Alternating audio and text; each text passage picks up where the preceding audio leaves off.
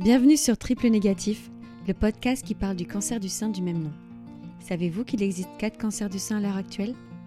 Le cancer du sein triple négatif touche principalement des femmes de moins de 40 ans il concerne entre 15 et 20% du cancer du sein.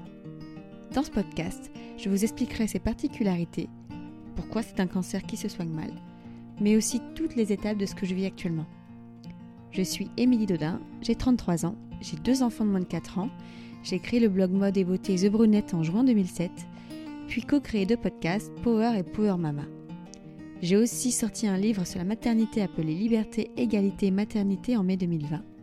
Bref, je suis une femme qui ne s'ennuie pas, malgré la maladie. Bonne écoute.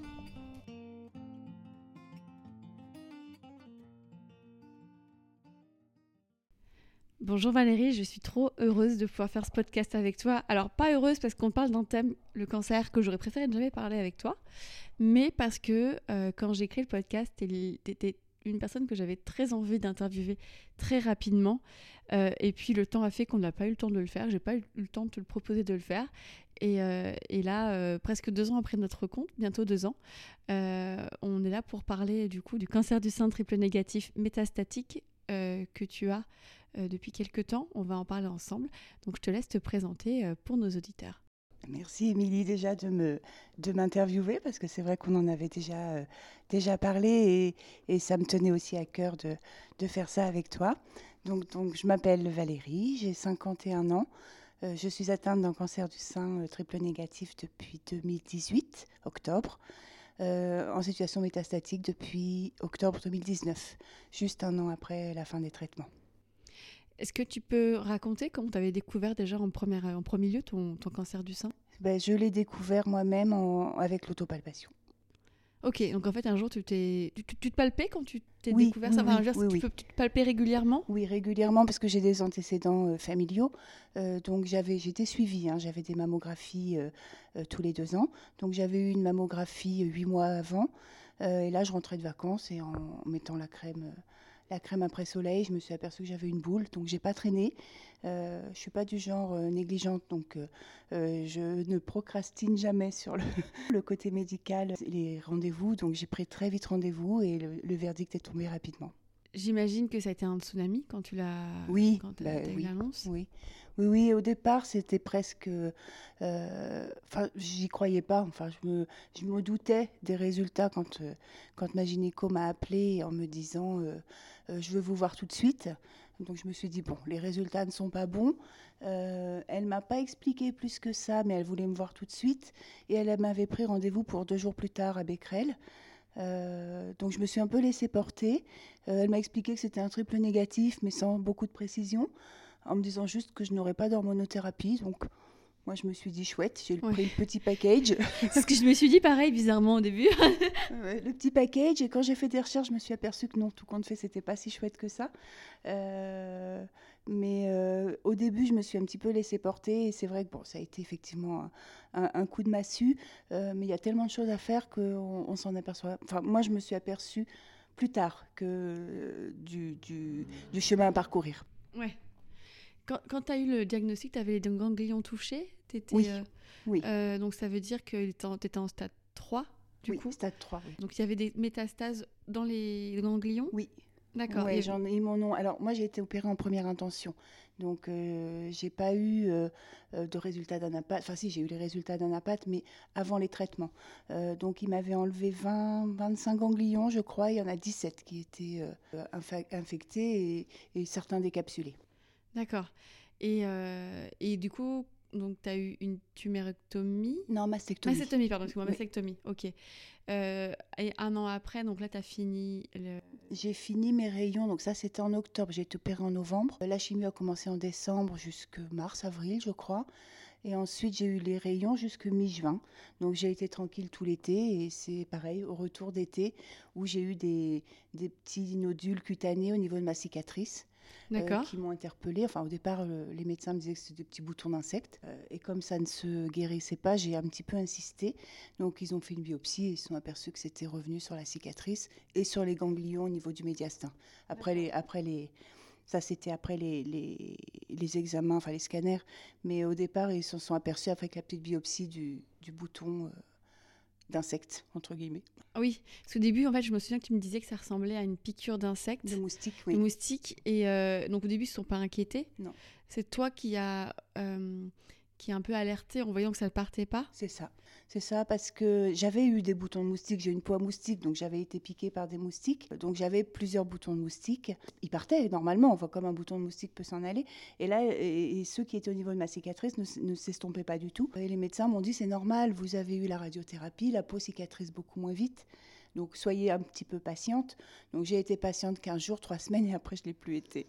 Oui, surtout quand tu sors d'un triple négatif et que tu te dis, euh, bah, en fait le suivi il est quand même euh, classique, léger, on peut le dire, on le dit, on le dit. Euh, on sait que c'est la norme, etc. à suivre, mais que pour nous, en tant que triple négatif, on sait qu'on a un taux de récidive qui est très fort dans les trois premières années jusqu'à 5 ans.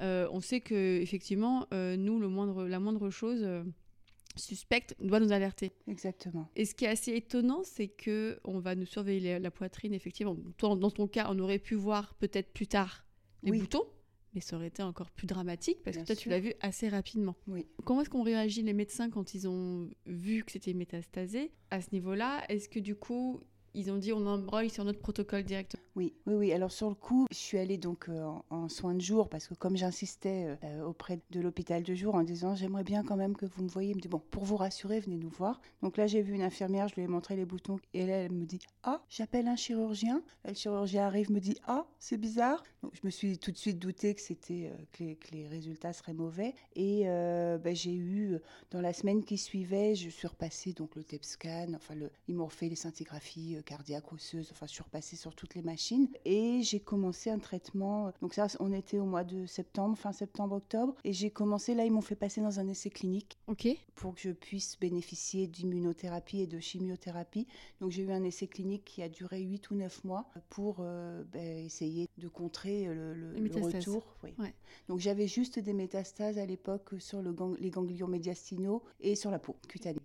Tu sais quel type d'immunothérapie tu as eu? Tu te rappelles de clinique Alors, euh, l'essai clinique s'appelait Synergie. Ok. Il y avait euh, deux immunothérapies. Euh, sais plus les, noms exactement en tête. Je crois que c'était Olaparib? Olaparib et le Durvalumab. Oui, parce que je sais que suite à cet essai clinique, ils ont validé Olaparib pour, les, pour le PLD 1. oui. Parce que moi, j'étais PDL1. Euh, ah, ok, PDL1, pardon. J'étais en, positif. Euh, par contre, je crois que le deuxième n'a pas été validé, mais c'est devenu le, le Pembro maintenant. D'accord, Pembrolizumab. Oui. ok, d'accord. Et les, les chimios, c'était le carboplatine et Taxol. Ok, d'accord tu les as bien eus C'était pas en double aveugle C'était pas Non, non, c'était un, c'était un vrai essai clinique euh, euh, sans, sans, placebo. D'accord, pour vérifier l'efficacité en, en, fait. Oui, d'accord. c'était en ah, oui, en phase 3. Donc en gros, après derrière, c'est pour ça qu'ils ont validé effectivement le Paris derrière, etc.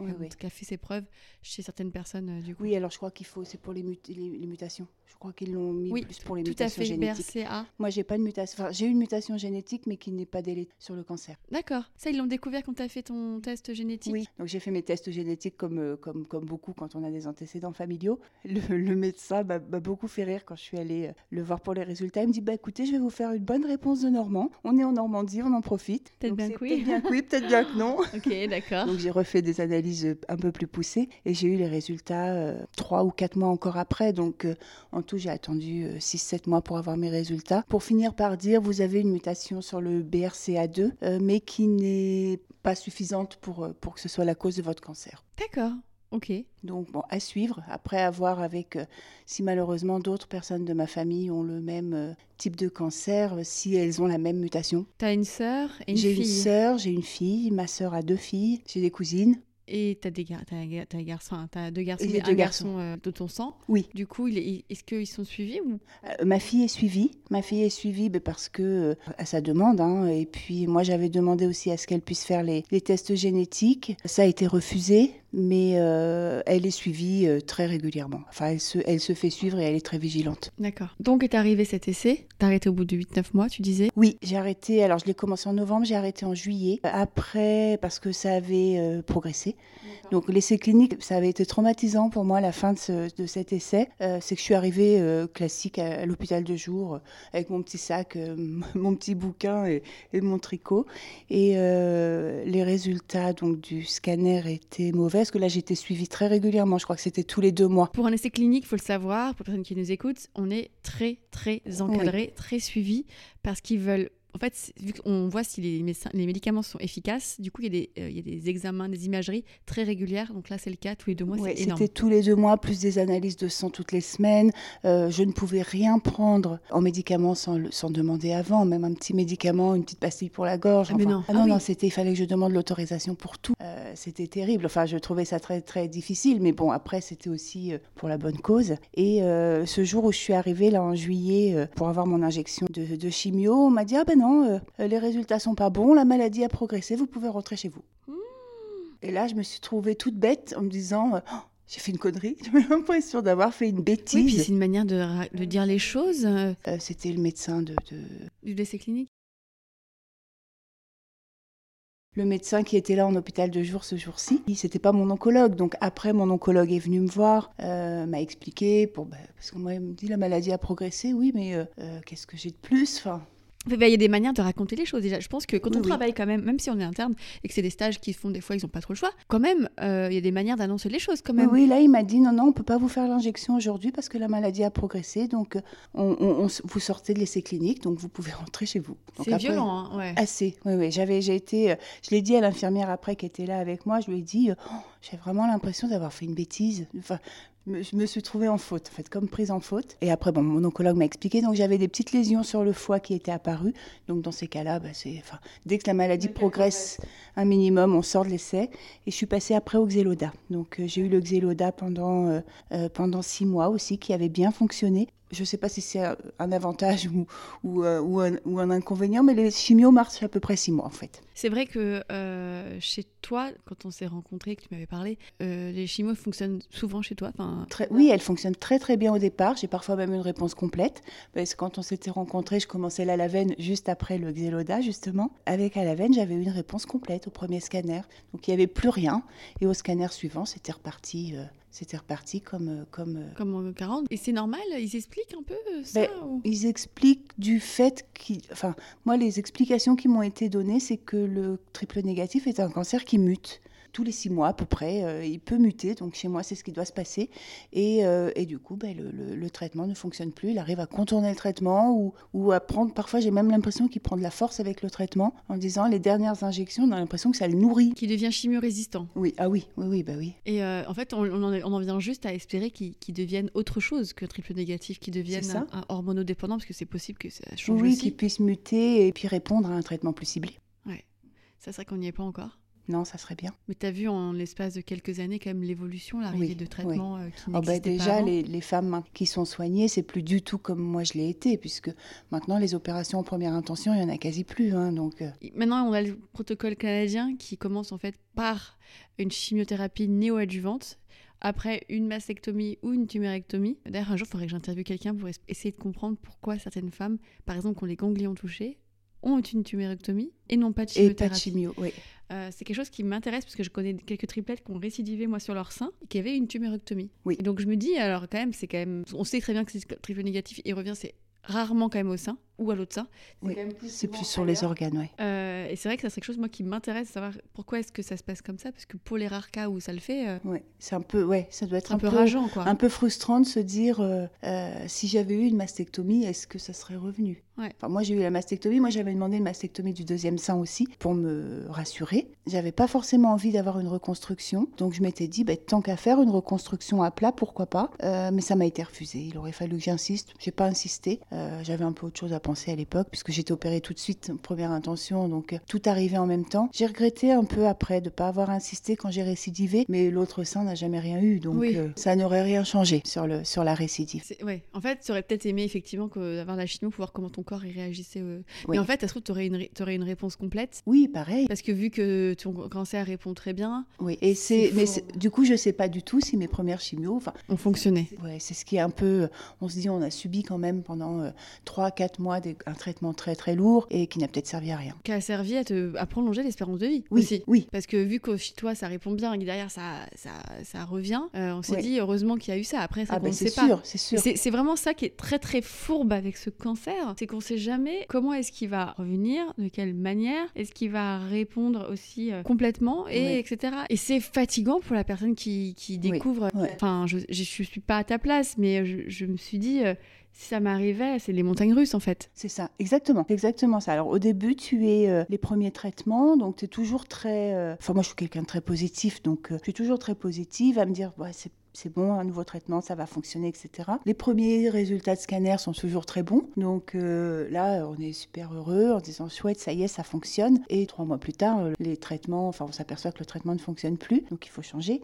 Donc voilà, c'est les montagnes russes. Et après, on se fait à l'idée, et c'est ce qui est un peu triste, je trouve, c'est qu'on n'ose plus se réjouir en fait. On se fait à l'idée que bon, ben, c'est très bien, ça a fonctionné là trois mois, mais dans trois mois peut-être pas. Donc on ne peut pas se projeter. Je ne me projette plus à plus de deux, trois mois en fait, parce que je me dis, bon, ben là, tout de suite, ça a fonctionné, mais dans deux mois, je serai peut-être plus là, ou, ou, mon traitement ne fonctionnera plus, ou je serai hospitalisée parce que j'ai des métastases qui sont arrivées ailleurs. Enfin, donc, je me projette plus, en fait. Et, euh, et c'est ce qui est un petit peu, c'est ce qui me gêne le plus, en fait. Ce que j'allais te poser comme question, c'est comment tu arrives à vivre, du coup, avec cette maladie, le fait que, quand tu dis que tu projettes plus? Tu vis au jour le jour. Ouais. Tu profites, ouais. Ouais, ouais je profite. Euh, j'essaie de profiter de chaque moment en me disant euh, bon, ben voilà, aujourd'hui je suis en forme, donc je fais des choses. Demain je le serai peut-être pas, donc euh, je profite d'aujourd'hui pour faire. Et si demain je suis pas en forme, ben, j'irai mieux après-demain. Enfin, c'est, j'essaie de vivre comme ça parce que sinon c'est pas vivable, je pense. Est-ce que tu as des, de l'aide euh, pour des médicaments pour t'aider à pas sombrer ou c'est ton naturel à toi qui est optimiste et... Alors je prends un petit peu de, de comprimé pour la douleur parce que là j'ai pas mal de douleurs qui, qui arrivent, parce que j'ai quand même pas mal de métastases osseuses. Donc là, les, douleurs sont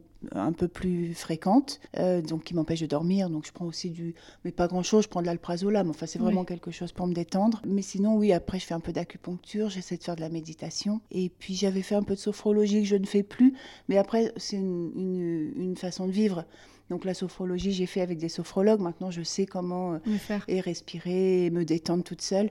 Donc j'essaie, voilà. Et puis après, je fais des activités. Euh, je tricote. Je me suis mise au tricot. Je lis beaucoup. Enfin, je fais des choses qui me font du bien, en fait. Et euh, au sein de ta famille, comment est-ce que ça se passe? Les enfants... Qui sont plus grands, parce qu'il faut expliquer. J'ai des grands enfants. Mes enfants ont 24, 23 et 22 ans. La vingtaine. La vingtaine. Des, des jeunes adultes. Les enfants me soutiennent beaucoup, font beaucoup de choses, essaient de d'être le plus possible euh, avec moi malgré leur, euh, leur vie euh, qui commence et, ils ont plein de choses à faire. Ils travaillent, enfin ils ont, ils ont leurs amis, mais dès qu'ils peuvent être avec nous ou avec moi, ils le font. mon mari bah, essaie d'être le plus présent possible. Il travaille à Paris, donc il fait les allers-retours quotidiens avec le train. Il essaie d'être en télétravail quand il peut. Et puis on arrive à partir une semaine, toutes les trois semaines, dans notre maison de famille, à la campagne, dans le Limousin. Et là, les enfants essaient de nous rejoindre aussi assez régulièrement sur les et mon mari se met en télétravail toute la semaine. C'est bien. Donc ça, c'est chouette. C'est quand on s'est rencontrés, donc euh, tu habitais juste à côté de chez moi.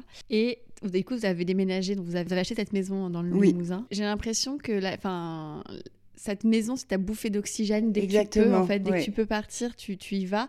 Ça te sort de la chimio, ça te sort de, de, tout. Ça me sort de la chimio, ça me sort de la ville de Rouen, parce que du coup, maintenant, j'associe un peu euh, Rouen à Becquerel et au cancer. Parce que quand on revient sur Rouen, c'est pour que je puisse aller faire mes chimios. Euh, et ça, c'est un projet qu'on avait depuis, euh, depuis très longtemps avec, euh, avec mon mari et les enfants. Puisque moi, je suis originaire du Limousin, mes parents vivent là-bas. J'ai pas mal de familles aussi qui vivent encore là-bas. Et on s'était dit, pour nos vieux jours, on achètera une maison de famille qui reviendra à nos enfants ensuite. Et on fera ça plus tard, voilà. Et, et le plus tard, eh ben, c'est devenu maintenant parce qu'avec la maladie, on s'est dit, c'est maintenant qu'on le fait. Donc, on a effectivement vendu notre appartement rouennais pour acheter cette maison et puis on est en location à, côté du, à côté de Voilà. Donc je suis vraiment en plus euh, à côté de Becquerel. Quand j'arrive chez moi à Rouen dans mon appartement, c'est euh, Becquerel.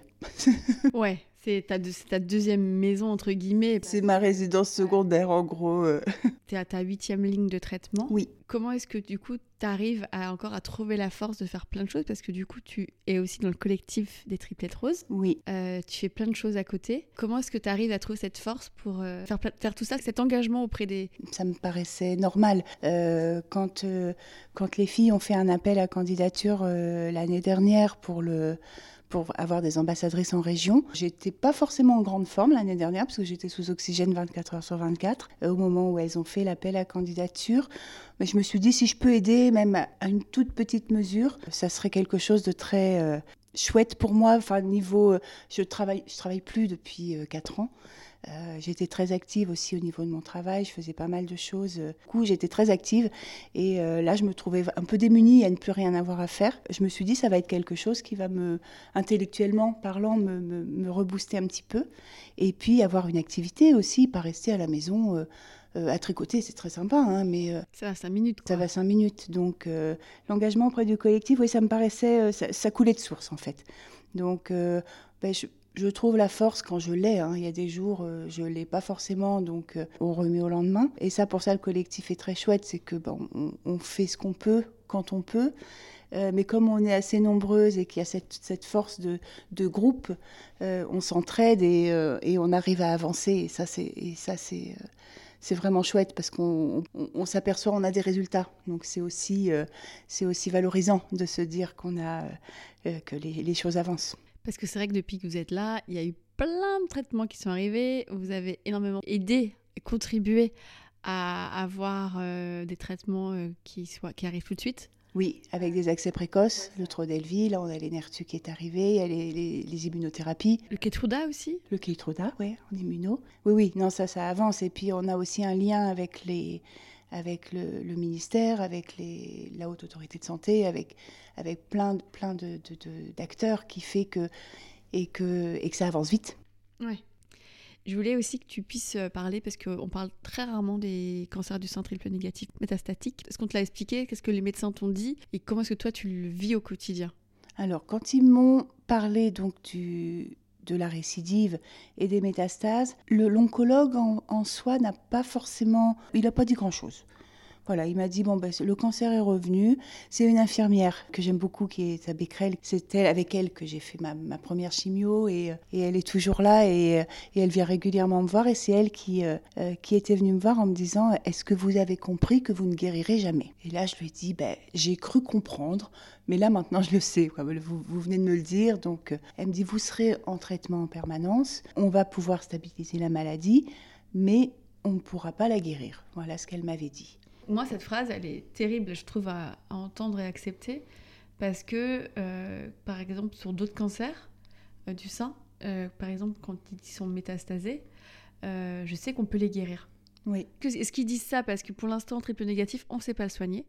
Je pense, je pense qu'ils disent ça et qu'ils veulent pas donner d'espoir. Parce qu'on connaît des filles qui ont guéri, enfin, qui, en tout cas, les métastases sont en sommeil. Tout est en sommeil et ça dure depuis plusieurs années. C'est quand même des cas d'école. Oui, il y en a très peu. Très peu. Comment est-ce que tu as vécu ça? Est-ce que tu t'es dit, bah moi aussi, je vais, euh, Oui, un peu, un peu. Je me suis dit, effectivement, je guérirai peut-être jamais, mais j'en mourrai peut-être pas. C'était un peu le, le, leitmotiv en se disant, oui, je, peux ne pas guérir tant que je vis bien. Ça me gêne, ça me gêne pas. Si, ça me gêne. Je préférerais ne pas avoir de cancer. Mais euh, si j'arrive à avoir une qualité de vie correcte. Qu'on me dise que je ne guérirai pas, c'est pas grave. Par contre, oui, qu'on me dise vous allez mourir dans trois mois, là, j'aurais, moins aimé. Mais qu'on me dise effectivement, on va vous aider à vivre le plus longtemps possible et de en manière stabilisant la maladie de manière correcte. C'est ça. En fait, moi maintenant, mon, mon, objectif, c'est d'avoir une qualité de vie correcte. En fait, c'est pas de vivre euh, dix ans, c'est pas de vivre cinq ans. Si, si on me dit vous vivez dix ans avec une qualité de vie correcte, oui. Si on me dit vous vivez cinq ans euh, couché à vomir, non c'est clair. Voilà, après, c'est surtout euh, nous aider. Alors, avec des traitements, euh, c'est sûr que si on pouvait avoir des traitements qui nous rendent pas malades, ça serait parfait. Ça évolue. Ça évolue. Enfin, le dernier que j'ai eu m'a rendu bien malade, mais euh, sinon, ma qualité de vie a été devenue complètement. c'était plus de la vie, c'était de la survie. Donc, je, je, voulais plus traitement. Il y a un an, tu étais sous oxygène aussi. Il y a un an, j'étais sous oxygène avec une, une lymphangite pulmonaire. Donc, c'était pareil, c'était très mauvais pronostic. La lymphangite, je l'ai plus. Il faut te voir, c'est que l'année dernière, pour être avec toi, moi, j'avais très peur. Oui, ben, tout le monde tout le monde avait, je pense, très peur. On te le dit maintenant parce qu'on voit que tu vas mieux quand même. Euh, et qu'on a eu tous très peur parce que euh, toi qui es euh, pleine de vie, qui est, euh, qui est magnifique, solaire, etc., c'était dur de te voir comme ça, en fait, affaibli de tes moyens. Ah ben oui, oui. Et de se dire, mais ça, c'est la réalité du cancer aussi, c'est-à-dire qu'on nous montre pas ça parce qu'on veut nous donner espoir et heureusement qu'il y a de l'espoir, on n'est pas tous là. Mais pour les femmes métastatiques, quand tu arrives dans cette situation-là, comment est-ce que tu tiens le coup? Parce que moi, je me revois il y a, deux ans, alors que j'étais juste sous, sous, ma mucite et j'étais au bout de ma vie, en pleine chimio, etc. Mais je me dis, ouais, il faut avoir du sacré, un sacré sacré caractère et un sacré mental de fou parce que euh, tu es revenu quand même, de, tu vois, enfin de, de très très mal quand même. Ah oui, j'étais très très mal. Quand j'ai été hospitalisée, oui, je me suis, euh, j'étais vraiment pas bien. J'étais sous oxygène. J'étais, ils savaient pas ce que j'avais. Donc euh, après avec les scanners, ils, essayaient toujours de me dire bon, vous avez peut-être ceci, peut-être cela, mais à chaque fois ça revenait. Ben non, c'est pas ci, c'est pas ça. Donc je savais que c'était la maladie qui avait encore progressé sur les poumons et de façon très vite. Voilà, tu te dis bon ben c'est l'oncologue qui te dit bon, on va commencer un nouveau traitement, mais il faudra peut-être quand même que vous nous disiez ce que vous souhaitez au cas où il ne fonctionne pas. Donc là, quand tu as ton oncologue qui arrive, qui s'assoit dans ta chambre, sur une petite chaise, qui croise les bras et qui te regarde en te disant ça, tu dis ah oui, on en est là.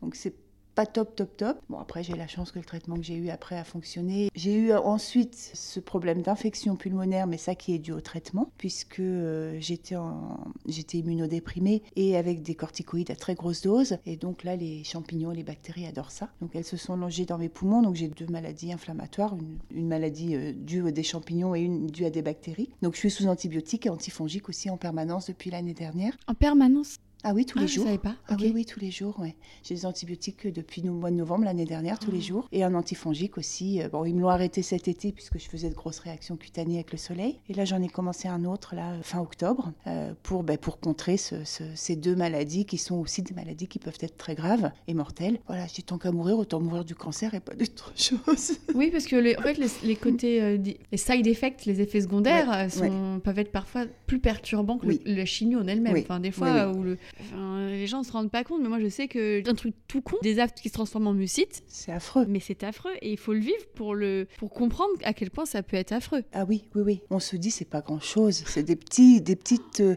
des petites choses qui sont, euh, ça nous paraît euh, anodin. Anodin et en fait. c'est un enfer. Tu perds du poids, psychologiquement c'est très compliqué aussi. Tu perds du poids, t'as mal partout et en fait moi je me souviens il m'avait dit mais on va vous hospitaliser. Oui. Et j'étais là, mais en fait non j'appelle juste pour avoir les antifongiques s'il vous plaît, j'appelle pas pour être hospitalisé. Oui. Et c'est dur. Et du coup on parle de, tu parles de tout ça, etc. Il y a un sujet que j'aborde sans avoir abordé dans le livre aussi, mais le sujet de la mort. Oui. Euh, est-ce que c'est quelque chose dont tu as parlé avec ta famille euh, Oui, enfin j'en ai parlé. Mon mari voulait pas trop en parler, donc euh, j'ai écrit. J'ai un petit carnet, enfin j'ai deux petits carnets depuis le début de la maladie en fait, un petit carnet où j'écrivais un petit peu. j'aime beaucoup écrire, j'aime beaucoup lire. Enfin je, suis, une littéraire dans l'âme moi, donc du coup j'aime beaucoup tout ça. Donc j'avais mon petit carnet dans lequel j'écrivais un peu, un peu mes états d'âme, un peu mes souhaits, etc. Et comme mon mari voulait pas trop, quand je lui disais, tu sais, si jamais je meurs demain, j'aimerais bien que euh, on fasse ceci ou on fasse cela. Ou... Oh, et il me disait toujours, oh, voilà, on n'en parle pas, ça n'arrivera pas. Mhm. Si, si, on n'en parle pas, ça n'arrivera pas. Donc euh, je lui dis, bah, écoute, je vais écrire sur un petit carnet tout ce que je souhaite, et puis si, ben, si quand je serai plus là, bah, tu prends le petit carnet, puis tu sauras tout ce que je veux. Bon, il s'est depuis euh, résigné, il a lu le carnet. donc il sait, et puis là on en parle un petit peu plus librement. Ça fait quatre ans que je suis malade, donc ça fait quatre ans aussi qu'il se qui se prépare euh, et que je lui demande de se préparer aussi parce que c'est plus facile. Euh, une, mort euh, tragique soudaine. Ben, tu vois pas arriver, donc entre guillemets. C'est très difficile pour les proches, on n'a pas le temps de se préparer. C'est un des points positifs de la maladie, c'est qu'on a le temps de se préparer. Et nous, malades, de pouvoir dire ce qu'on souhaite et ce qu'on ne souhaite pas. Ça, c'est quelque chose que tu as fait? Oui. D'accord. Oui, oui. Et avec tes enfants, ça. Avec les enfants, j'en parle beaucoup moins parce que c'est. On essaie toujours de préserver nos enfants, donc. Euh, mais ils, sont, ils savent, enfin ils sont grands, hein, ils, savent aussi. Mais euh, je, de temps en temps, oui, je dis un petit truc aux autres, oh non maman. Non. Ouais, ils veulent pas. Ils veulent pas trop, non, ils veulent pas trop, j'insiste pas. Est-ce que tu as préparé, par exemple, euh, si jamais, effectivement, parce que demain, en fait, on peut tous mourir, on, traverse la route, on, se fait écraser. tout à l'heure en sortant oh de non, chez toi. Non, j'espère pas. J'espère pas que tu te fasses écraser en sortant de chez moi. Tout ce qui va être, euh, sais pas, des lettres ou des choses comme ça pour les enfants ou des trucs pour les événements importants. Oui. Tu vois, le mariage ou le jour où un bébé ou des vidéos. Est-ce que tu as fait des vidéos? Non, j'ai pas fait de vidéos. J'ai beaucoup écrit, en fait. Ok. J'ai beaucoup écrit. Est-ce que tu voudrais pas leur laisser une trace de ta voix aussi? Parce que moi, tu vois, je vais te dire un exemple tout bête. Quand j'étais en traitement, mon papy, il est mort deux mois après. Euh, notre cancer a été annoncé en même temps. J'ai pas pu aller le voir parce que bah, j'ai mon cancer en même temps. Chimio, eux, dans l'Aveyron. Et je n'ai aujourd'hui le, souvenir de la voix de mon grand-père que dans ma tête. Oui. Et je sais même pas si c'est le bon. Si c'est le bon. Mm. Et euh, je me suis toujours dit, moi, si demain, euh, j'arrive, effectivement, le cancer devient métastatique et qu'est-ce que je fais? Et j'aimerais vraiment. J'ai toujours cette peur qu'on oublie ma, le son de ma voix. Oui. Tu vois est-ce que du coup, tu ferais pas peut-être aussi des, des petites vidéos, ouais. Pas vidéos, c'est bien de se voir, mais aussi des petites, des, petits, vocaux, ouais, avec le dictaphone ou autre. De Alors ça, ils ont déjà parce que c'est vrai que les enfants sont très euh, téléphones, etc., très connectés. Euh, c'est vrai qu'ils ont, je vois, je vois euh, parfois ils m'envoient des souvenirs, souvenirs d'il y a un an ou truc. Alors moi avec un fou rire parce que je venais de raconter une grosse bêtise et ça ils filment. Et je sais pas comment ils font, mais ils ont toujours le chic pour filmer au bon moment, quand, là, au moment où il faut pas. Donc ils ils ont, aussi sur leur téléphone. Donc euh, après, je veux pas, je veux pas non plus tomber dans le truc un peu, un peu pathos, tu sais, où tu fais ta petite vidéo où tout le monde pleure et machin. Donc je préfère qu'ils gardent des souvenirs comme ça. De toi joyeux. De, voilà, de, ce que eux auront filmé euh, sur des euh, des fêtes, sur des, des moments où on se retrouve tous ensemble et où c'est automatiquement joyeux. Et je me pense que tu bien rire sur les choses que tu peux raconter. Il n'y a pas de filtre en général. c'est ce que dit toujours mon mari. Il me dit Tu, tu réfléchis jamais avant de parler. Jamais. Mais c'est ça qu'on veut, c'est ça qu'on veut garder. C'est des, eh ben, choses, ça, c'est des, fous rires, c'est des, c'est des blagues graveleuses. C'est ça, c'est le truc que tu vas dire, euh, euh, que tu n'aurais jamais dû dire, mais c'est tant, pis, c'est parti, tu l'as dit, donc autant en rire. Et euh, est-ce que euh, est-ce qu'il y a eu un, rapport au changement de corps dans la vie de couple parce que euh, oui bah ça oui ça c'est comment est-ce que vous arrivez à, le vivre en fait? C'est vrai que le changement le changement physique bah, au départ oui enfin quand tu commences à être juste malade on t'enlève un sein t'as plus de cheveux ton côté enfin ton côté féminin tu, tu, l'as un peu oublié quoi donc après j'ai un mari qui qui a été très très présent? Oui, très présent. Ça, il a été très présent, mais aussi très compréhensif sur pas mal de choses. Et euh, jamais, jamais, j'ai vu son regard changer, en fait. Donc ça, c'est important aussi vous avez continué à avoir voilà à être un couple aussi et pas que un mari qui est un mari aidant et sa il, pas, il n'est pas qu'un aidant non non il est euh, il est toujours présent il est toujours très attentionné il est après effectivement notre vie de couple a été euh, bouleversée, on, s'est réinventé une vie de couple en fait. C'est plus ouais, ouais c'est plus le même euh, c'est pas la même chose que quand on était jeunes mariés quoi. Parce qu'il y a beaucoup de personnes en fait tu le vois comme moi quand on lit des choses des fois des femmes qui se font quitter des femmes qui se reconnaissent. Plus, des femmes qui ont du mal avec leur regard aussi. Et c'est vrai que je, trouve ça cool et important de parler aussi de ça, de, librement, de comment est-ce que le couple arrive à se réinventer, oui, ben oui, arrive à rester face et à l'adversité. Oui, parce que c'est compliqué, parce qu'on est, euh, en tant que malade, on est quand même parfois dans notre bulle. Enfin, moi, il y a des jours, j'ai l'impression de, ne vivre que la maladie, en fait. Je lis des choses. Enfin, J'avais beaucoup ri avec, euh, avec une autre triplette où, elle m'avait envoyé un message et je sais plus ce qu'elle m'avait. Le, terme qui était. Euh, elle avait mis un mot et moi, j'avais lu. Euh, autre chose? Mais, autre chose, mais qui avait, qui avait rapport au cancer. Ah, ok. C'était, je sais plus, je sais plus, il faudrait que je retrouve le mot, mais je me rappelle plus. C'était, enfin, je, je sais plus, je sais plus le. Mais je lui dis, mais dans ton message, mais c'est après, je dis, mais non, c'est pas du tout ce que tu as écrit, mais moi j'ai lu euh, un mot qui avait trait à la maladie, quoi. Ok. Rien à voir. Rien à voir. Et euh, donc, je dis parfois, il faut qu'on arrive à sortir de notre bulle, et c'est bien d'être avec ben, des gens qui ne sont pas malades et qui ont une vie, euh, enfin, entre guillemets, normale. Tu arrives à garder, à garder un cercle d'amis Oui, ouais, j'ai gardé. Alors, c'est restreint, hein, ça, c'est. Euh, il y en a beaucoup que je voyais, que je ne vois plus du tout. C'est par rapport à quoi? C'est au fait parce que le fait les gens au début, donc les gens au début sont là, entre guillemets, et puis quand ils voient que la maladie reste et que ça continue. Oui, ils sont moins, beaucoup moins présents. Et puis, étrangement, c'est pas les gens. Euh, sur qui tu pensais, en fait. Oui, oui, oui, ouais. Des gens avec qui j'étais très proche, que je ne vois plus du tout, et des gens avec qui j'étais moins proche, qui me prennent des nouvelles, euh, avec qui on s'appelle très régulièrement. C'est incroyable. Hein. Oui, c'est fou. Ça, c'est quelque chose, moi, que j'ai vu aussi.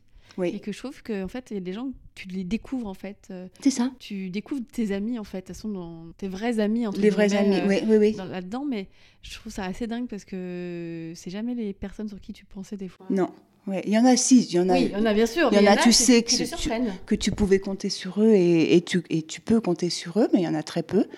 Et puis d'autres, tu te dis, bah, j'aurais jamais pensé euh, que cette personne m'appellerait aussi régulièrement, serait aussi touchée et, aurait autant d'attention. mais je trouve ça triste, beau et triste à la fois, parce que pour des personnes que je connais depuis, depuis que je suis au collège, quoi, quasi, il y en a, j'ai zéro nouvelle, quoi. Ça fait deux ans que j'ai zéro nouvelle. Ouais, c'est violent quand même. Ouais. Mais, bon. J'espère qu'ils, s'ils entendent ce, podcast, qu'ils prendront des nouvelles et qu'ils se rendront compte. Oui, alors après, s'ils en ont pas envie, j'aime autant qu'ils qu'ils les prennent pas les nouvelles. Oui, bien sûr. Après, ça permet aussi de faire un tri et de se mm. dire, euh, voilà, on est avec des gens, euh, les gens qu'on aime. C'est clair. Et on profite de ces gens-là et on perd pas de temps avec les autres. Et du coup, toi, donc là, aujourd'hui, tu commences un nouveau traitement? Oui, ouais, j'ai commencé un nouveau traitement. Euh, ben là, je, fais le, finis mon deuxième cycle demain, donc j'aurai eu quatre injections demain. J'espère qu'ils fonctionnent.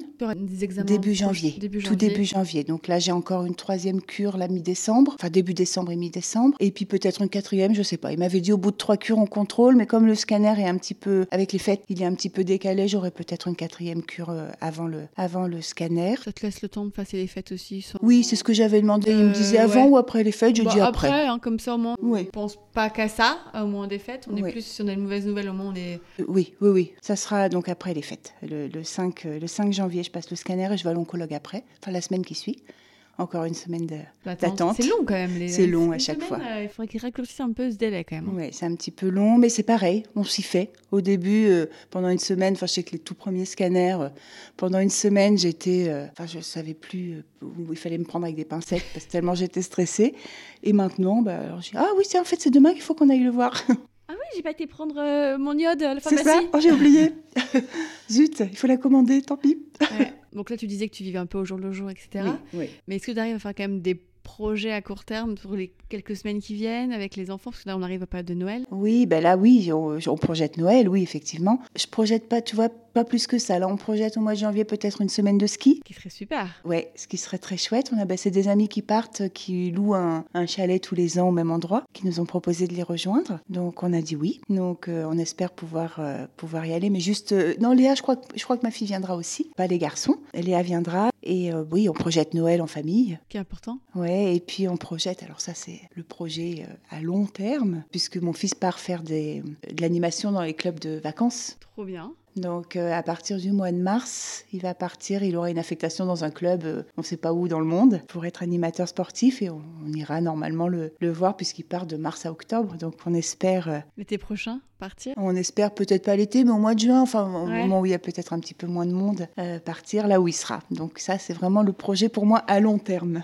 et qu'on espère que tu pourras faire, surtout avec plein d'autres traitements qui arrivent. Avec un traitement qui fonctionne et qui me laisse une qualité de vie. Qui met des métastases en sommeil. C'est ça. C'est tout ce qu'on souhaite. C'est tout ce qu'on souhaite, exactement. À l'heure actuelle, euh, donc les métastases, elles sont, tu disais, osseuses Osseuses, ganglionnaires, hépatiques et pulmonaires, j'en ai partout. Hépatique, c'est le foie. Le foie. D'accord, oui, J'ai été sous Trodelvie oui. Euh, pendant sept mois, euh, qui a hyper bien marché sur tout. Euh, et là, c'est les métastases hépatiques qui, sont, qui ont flambé, qui sont revenus. Mais le reste était resté stable, donc c'était c'était très très chouette. Mais le foie, bon, le foie, on en a besoin, donc donc c'est pour ça que j'ai changé de traitement. Donc là, mon, mon nouveau traitement, ben, j'espère qu'il va les mettre en sommeil, celle-ci, et puis que mon problème pulmonaire va se, régler, va se régler aussi, parce que entre le, le foie et les poumons, bon, on croise fort les doigts.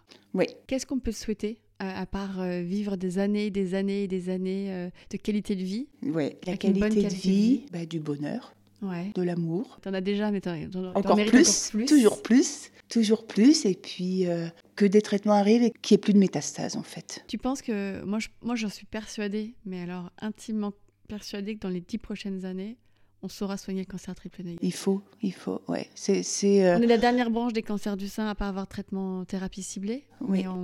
Mais, ça arrive, c'est, c'est vrai très vite. En deux ans, l'évolution qui a été. Oh ça, ça, oui, oui, oui, là, ça bosse fort. Donc, euh, qu'il n'y ait plus de triple négatif et que, et que nos, nos filles, nos sœurs, nos, nos cousines ne, ne, ne, souffrent pas de ça, en fait. Qu'il n'y ait plus d'orphelins. Qu'il n'y ait plus d'orphelins. Ça, c'est important.